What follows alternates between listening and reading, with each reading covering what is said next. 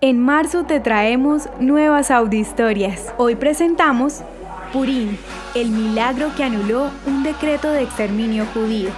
Purim es la fiesta judía que conmemora el milagro que salvó a los judíos que vivieron en el año 450 a.C.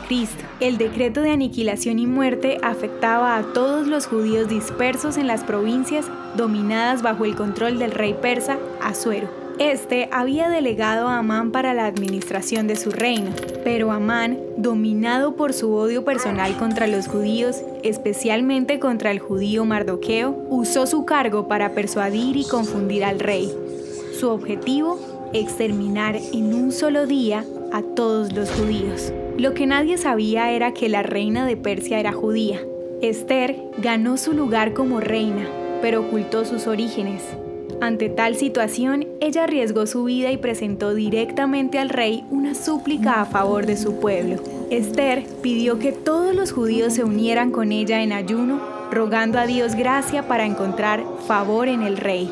Cuando el rey Asuero oyó a la reina, ordenó revertir el decreto de muerte y a cambio dio poder a los judíos para que en la misma fecha que se había estipulado su exterminio, ellos atacaran a sus enemigos. Amán, quien planeó la muerte de los judíos, terminó colgado en la misma estaca de madera en la que buscó colgar a Mardoqueo, y todos los que esperaban matar a los judíos fueron castigados. El pueblo que temía morir terminó de fiesta y lleno de alegría. Es por esto que Purim es por tradición la fiesta más alegre del calendario judío. En 2023, desde la tarde del 6 de marzo al ocaso del día siguiente, los judíos recordarán este hecho histórico con la lectura del libro de Esther, obras de teatro, disfraces, canciones y deliciosas comidas. Purim, el día en que Dios cambió un decreto de muerte por vida.